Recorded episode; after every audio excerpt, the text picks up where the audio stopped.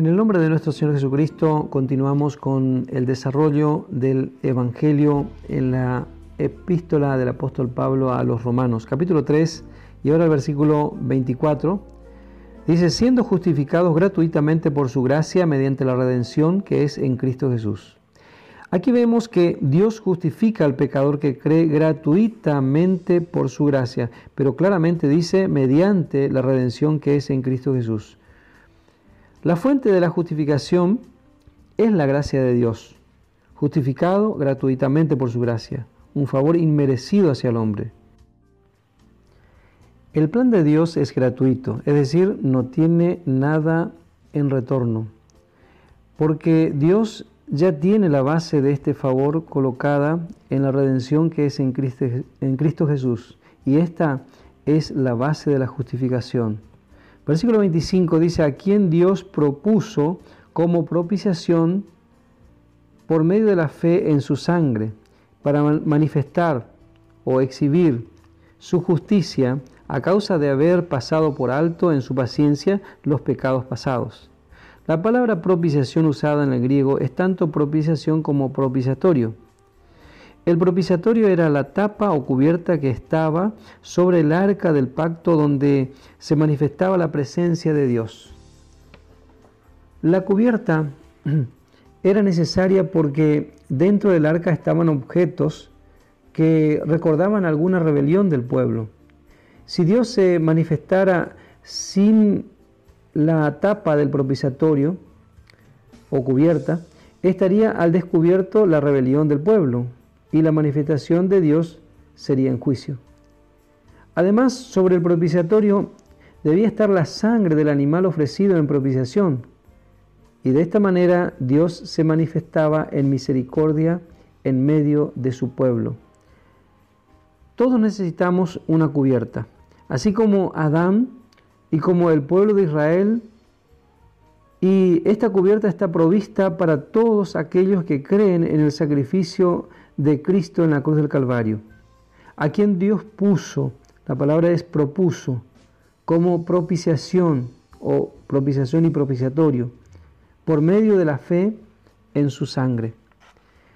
El Señor Jesucristo es el canal por el cual podemos obtener esta justicia de fe.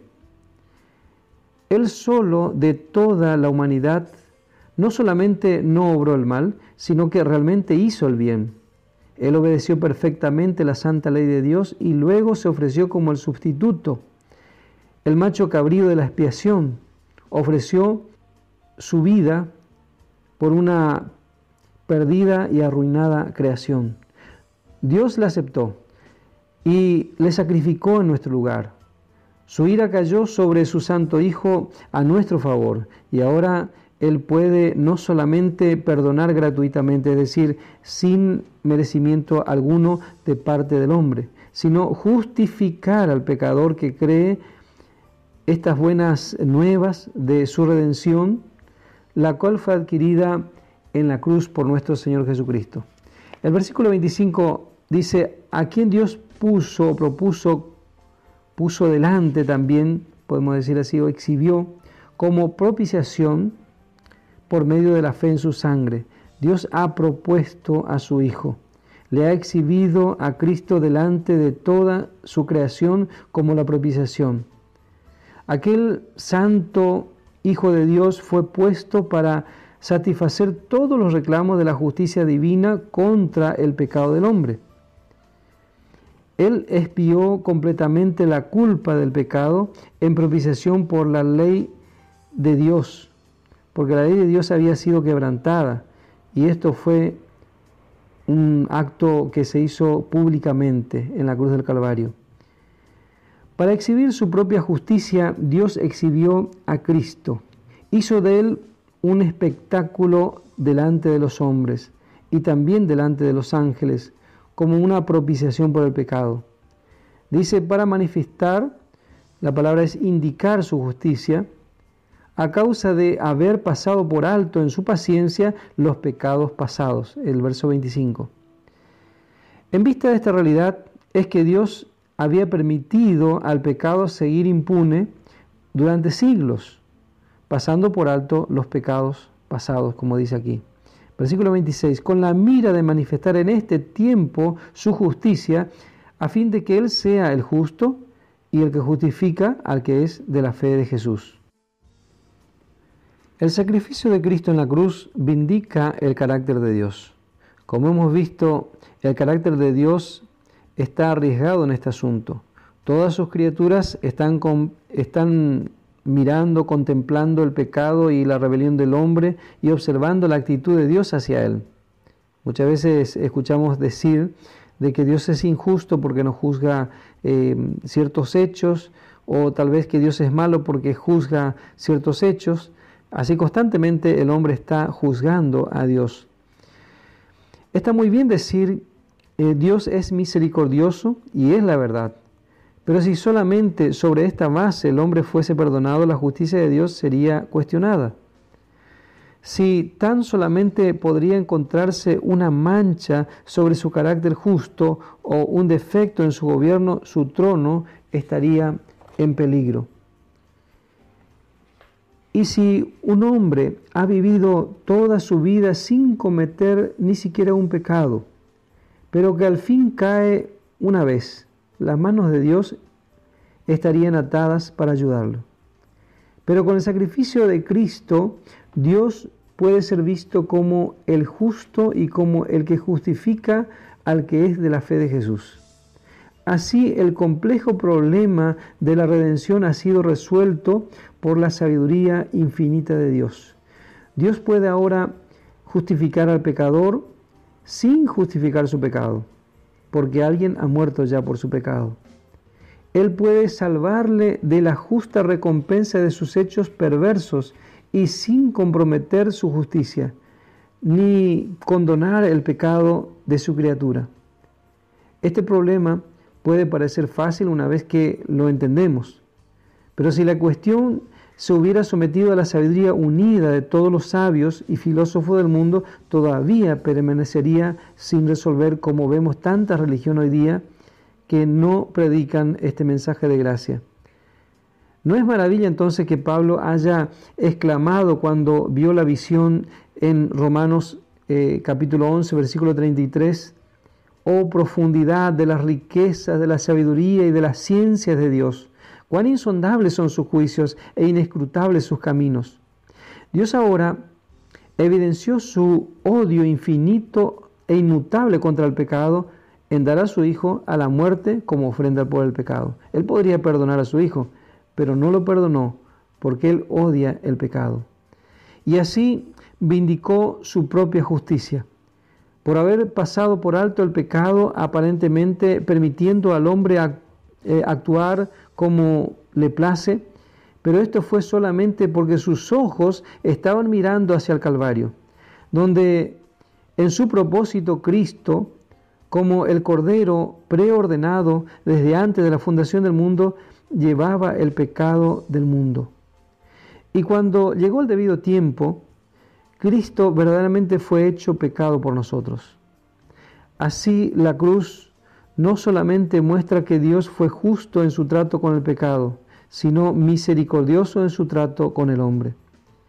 Él debe castigar al pecado, pero entregó a su Hijo en rescate por el culpable para que Él pueda ser justo y el que justifica al que es de la fe de Jesús, dice el verso 26. El verso 27 sigue diciendo, ¿dónde pues está la jactancia? Y la respuesta dice, queda excluida. ¿Por cuál ley? ¿Por la de las obras?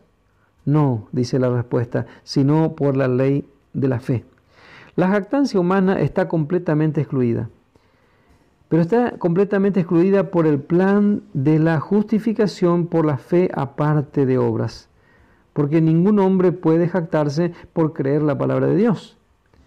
El versículo 28 dice, concluimos pues que el hombre es justificado por fe sin las obras de la ley. Claramente la justificación por fe es sin las obras de la ley. Verso 29. ¿Es Dios solamente Dios de los judíos? ¿No es también Dios de los gentiles? Ciertamente también de los gentiles. Es cierto que Cristo vino a los judíos, pero los judíos no lo recibieron, abriendo así la oportunidad a los gentiles, como dice en Juan capítulo 1 versículos 11 y 12, a los suyos vino y los suyos no lo recibieron. Mas a todos los que le recibieron, a los que creen en su nombre, les dio potestad de ser hechos hijos de Dios. Y el versículo 30 del capítulo 3 de Romanos dice, porque Dios es uno, y Él justificará por la fe a los de la circuncisión, en este caso los judíos, y por medio de la fe a los de la incircuncisión.